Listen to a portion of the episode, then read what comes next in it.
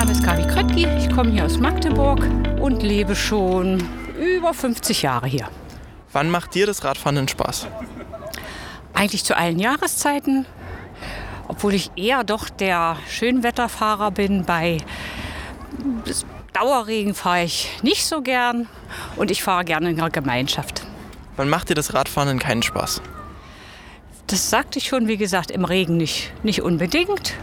Und wenn wir Wind von vorne haben, also zum Beispiel sind wir mal gefahren an dem Allerradweg, das war früh im April, da hatten wir nur Wind von vorne und das war schlecht, das war so kalt und da hat es uns keinen Spaß gemacht. Hast du noch eine persönliche Fahrradgeschichte, vielleicht so eine Sattelgeschichte, wie ich gerade schon gehört habe? Äh, ja, eine Sattelgeschichte kann ich euch erzählen.